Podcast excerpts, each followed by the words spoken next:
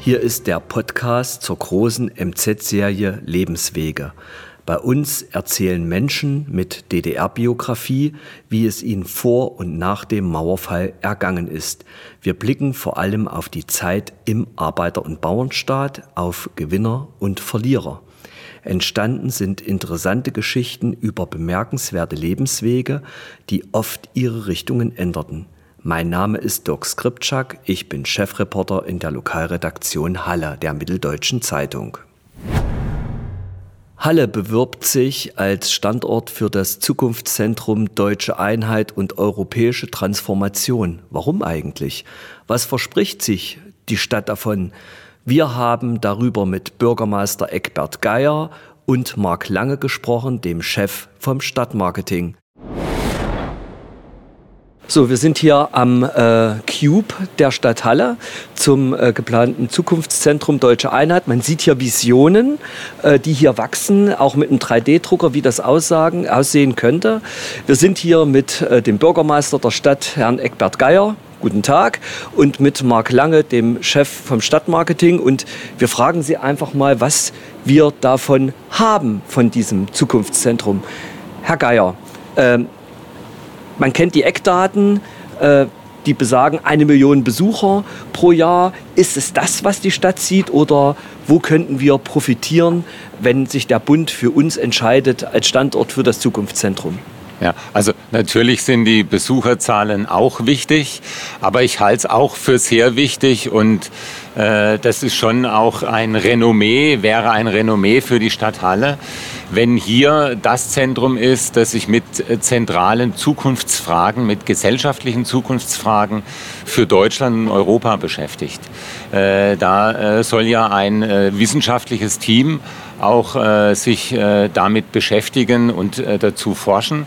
Und ich finde das für das Renommee als Wissenschaftsstandort Halle eine sehr gute Ergänzung, wenn man hier passende Antworten auf drängende Zukunftsfragen bekommt. Ähm, dieses Zukunftszentrum, das klingt ein bisschen sperrig, wenn man wenn äh, sich den ganzen Titel anhört. Zukunftszentrum für deutsche Einheit und europäische Transformation. Da kann man wenig damit anfangen. Ähm, was müssen wir denn erwarten? Was ist das? Sind das Ausstellungen? Sind das, äh, sind das Konferenzräume? Wird es da Veranstaltungen geben? Kulturabende?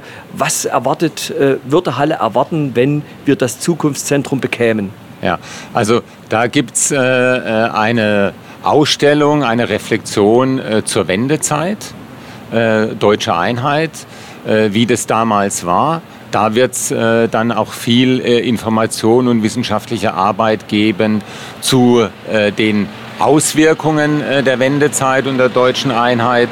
Und es wird ein zentrales Thema Transformation sein. Und das kann man vielleicht so übersetzen, dass man sagt, alles, was sich verändert, in der Gesellschaft, aber auch für den Einzelnen. Und der Impuls war äh, die deutsche Einheit 1990 und all das, was sich dann in den letzten 32 Jahren daraus entwickelt hat, gepaart mit den Fragen, die im Moment aktuell sind. Herr Lange, Sie sind Chef vom Stadtmarketing und ich kann mir vorstellen, Ihnen schießen tausend Ideen durch den Kopf, was man mit Halle machen könnte, wenn man den Zuschlag erhält. Was sind dann so Ihre Visionen? Wo könnte sich denn Halle hin entwickeln? Naja, Halle hat sich ja schon unglaublich gut entwickelt. Ja? Wir, wir, wir neigen ja dazu, das zu sehen, was noch nicht fertig ist. Aber wir haben, da gibt es ganz viele kleine Punkte und ganz viele große Punkte. Der große Punkt, den fange ich mal an, ist das Thema Image. Die Strahlkraft, die natürlich Halle mit diesem Zukunftszentrum und mit den Besuchern haben wird, äh, die natürlich von Halle berichten, ähm, die natürlich bis ganz nach Europa ausstrahlen. Das ist natürlich ein, ein Riesenasset, das wir haben. Aber es gibt auch äh, kleinere Punkte. Zum Beispiel das Thema Hotelkapazitäten, das natürlich nochmal neu an Fahrt aufnimmt, weil natürlich dann ein Riesenbedarf da ist, äh, den man natürlich umsetzen könnte. Genauso ist aber das Thema unsere Leipziger Straße.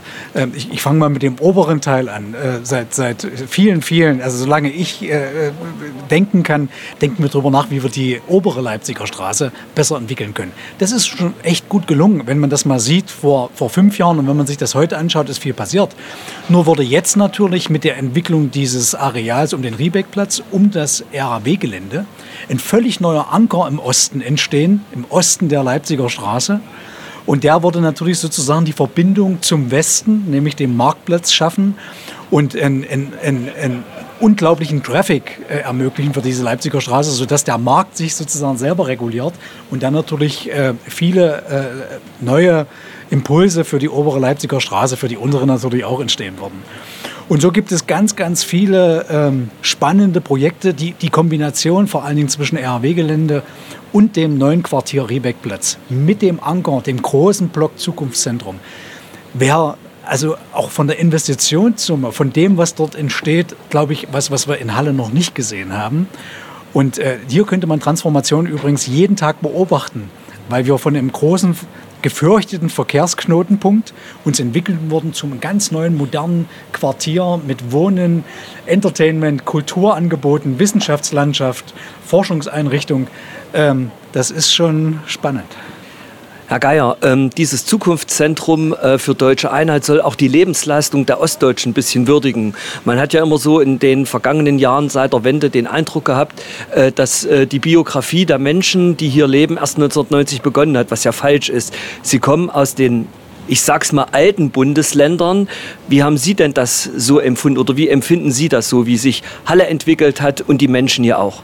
Ja, also ich finde, äh dass äh, die Menschen in Ostdeutschland äh, da einen enormen Wandel vollzogen haben. Und ich kann aus eigener Erfahrung einfach sagen, dass mit dem Wechsel nach Ostdeutschland, das war ja für mich 1991, äh, dass ich da an vielen, vielen Punkten festgestellt habe, äh, dass, äh, dass man auch zu Themen, die es in Westdeutschland gab, da die Dinge neu überdenken muss, dass es da auch an der einen oder anderen Stelle eine Revision geben muss.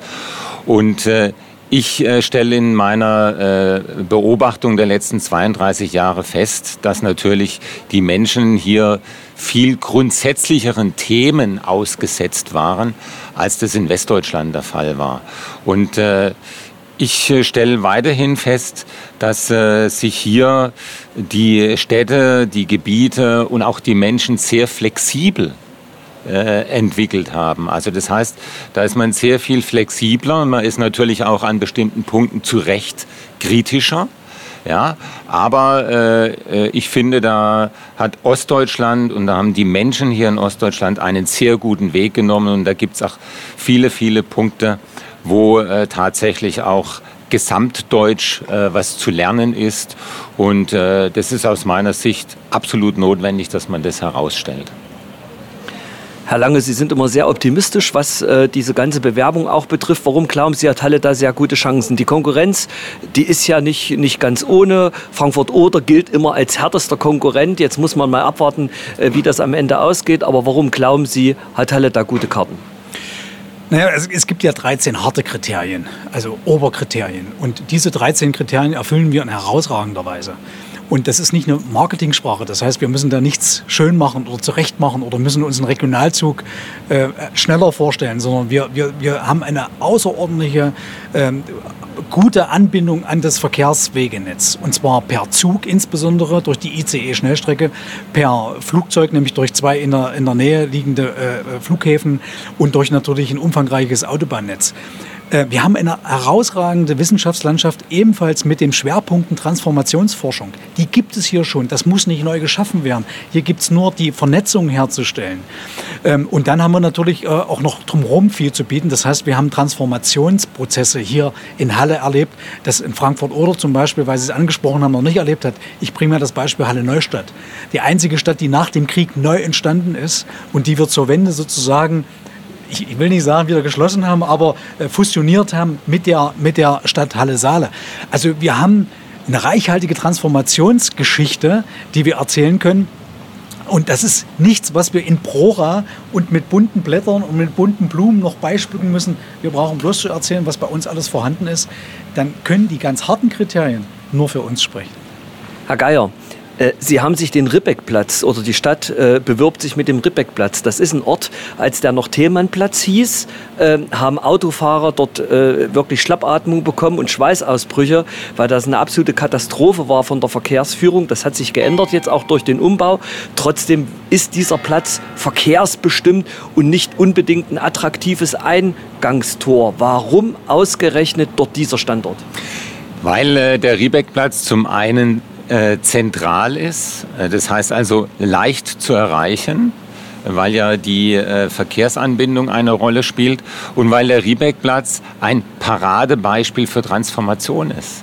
Wenn man sich einfach mal äh, überlegt, wie oft sich der Riebeckplatz seit dem Zweiten Weltkrieg transformiert hat, dann äh, stellt man fest, dass das äh, zu DDR-Zeiten passiert ist, dass es in den letzten 30 Jahren passiert ist und dass jetzt wieder eine neue Schwelle beginnt mit einer weiteren Transformation. Das skizzieren wir hier ja auch an dem Modell. Und ich bin fest von überzeugt, wenn das Zukunftszentrum dort äh, am Riebeckplatz seinen äh, Platz bekommt, dann ist das ein Impuls ein Stadtentwicklungsimpuls, ein Impuls für den äh, Riebeckplatz und das gesamte Areal drumherum, das wir uns wahrscheinlich noch gar nicht äh, ausmalen können, was das für eine Zugkraft und Stahlkraft, Strahlkraft hat. Und deshalb ist aus meiner Sicht der Riebeckplatz absolut richtig. Im Übrigen auch deshalb, weil wir dort für dieses vorgeschlagene Areal Baurecht äh, herstellen können, beziehungsweise kurzfristig Baurecht haben. Das ist übrigens auch ein ganz zentraler äh, Vorteil, der für Halle spricht. Herr Geier, Sie sind auch der Kämmerer in der Stadt. Sie haben momentan eine ganz schwierige Phase, äh, bedingt durch Energiekrise natürlich. Die Haushaltsberatungen stehen an, das ist sehr kompliziert. Hier würde der Bund das komplett finanzieren. Das ist natürlich ein Riesenvorteil. Glauben Sie, dass, der, dass er auch andere Impulse für Sie da noch gibt, wenn also dieses Zukunftszentrum kommt? Naja, ich glaube, es gibt den Impuls, ich bin überzeugt davon, dass es den Impuls gibt äh, Richtung Bund, dass man in Halle sehr gut investieren kann, dass auch sehr gut investiert ist. Ich darf daran erinnern, dass es ja äh, äh, mittlerweile auch mehrere Bundesbehörden gibt, die in äh, Halle sind. Und ich bin auch davon überzeugt, dass äh, auf der wissenschaftlichen Ebene da noch sehr viele Institute und äh, Ausgründungen etc. etc. dazukommen können. Also das heißt, für den Wissenschaftsbereich äh, gehe ich davon aus, dass da ein Multiplikatoreffekt da ist. Herr Lange meldet sich. Ja, also ich würde nochmal auch gerade in Richtung der Hallenserinnen und Hallenser und der Region äh, natürlich nochmal ein paar Vorteile sagen. Ich nehme mal unser RAW-Gelände, das man hier im Hintergrund sieht. Äh, so ein Zukunftszentrum wäre natürlich auch ein Impulsgeber für weitere Investitionen, die wir um den Riebeckplatz natürlich äh, als Vision haben und natürlich vor allem für das riesige Areal des RAW-Geländes. Das wäre natürlich für Investoren ein, ein, eine Initialzündung aber auch für die Region um uns herum, die Landkreise und Städte. Gucken Sie mal, eine Million Besucherinnen und Besucher, die da kommen. Die sind nicht nur drei Stunden in einem Zukunftszentrum. Die gucken sich diese Stadt an, die gucken sich aber auch die Region an, wenn sie einmal hier sind. Das heißt, diese Strahlkraft geht über die Stadthalle hinaus und wird eine Strahlkraft in die Region hinein haben, in unser wirklich wunderschönes Bundesland Sachsen-Anhalt. Und äh, da, da müssen wir alle für kämpfen, dass das passiert. Herr Geier, jetzt noch, da, doch tatsächlich noch eine letzte Frage. Glauben Sie, dass wir dann auch in Leipzig anders wahrgenommen werden? Ich bin äh, davon überzeugt, äh, überzeugt, dass wir jetzt schon in Leipzig anders wahrgenommen werden. Weil äh, ich finde, die Performance die wir seit dem offiziellen Start dieses Bewerbungsverfahren hier aufs Parkett legen, die ist beispiellos. Und die wird auch, da gibt es ja verschiedene äh, äh, ja, Punkte, wo man das ableiten kann. Die wird auch überall wahrgenommen. Es wird auch beobachtet, was in äh, Halle gemacht wird. Und äh, diese Performance, die äh, war bisher sehr gut. Die werden wir auch auf diesem Niveau weiterführen. Wir werden die Zivilgesellschaft mit einbinden. Ich finde, da haben wir auch einige sehr gute Formate dazu entwickelt. Dazu dient übrigens auch der Cube hier. Und äh, es ist auch ganz wichtig, dass wir einen Schulterschluss äh, zu äh, den Landräten und Oberbürgermeistern hier im südlichen Sachsen-Anhalt haben. Auch das ist passiert und äh, das ist schon eine Sache, die mich da wirklich sehr zuversichtlich stimmt und die dazu beiträgt, dass Halle, was das Zukunftszentrum angeht, absolut in der Wahrnehmung ist. Alle Folgen der Lebenswege-Serie finden Sie im Internet unter mz.de-lebenswege. Hast du das gelesen? Mitteldeutsche Zeitung.